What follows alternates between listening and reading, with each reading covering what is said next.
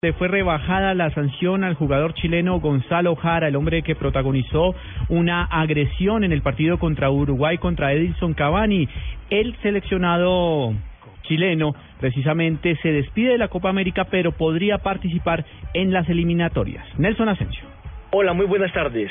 Hace pocos minutos se conoció que la Federación de Fútbol de Chile presentó un requerimiento para que a Gonzalo Jara no lo sancionen con tres fechas de suspensión después del incidente que vivió frente a Dinson Cavani en el partido ante la selección de Uruguay. Que esas tres fechas que inicialmente le había dado de sanción sean postergadas para que las cumpla en la eliminatoria mundialista, que comenzará a partir del mes de octubre y no ahora en la Copa América. Lo cual quiere decir que sería posible que Gonzalo Jara actuara hoy en la formación titular por semifinales frente a la selección de Perú.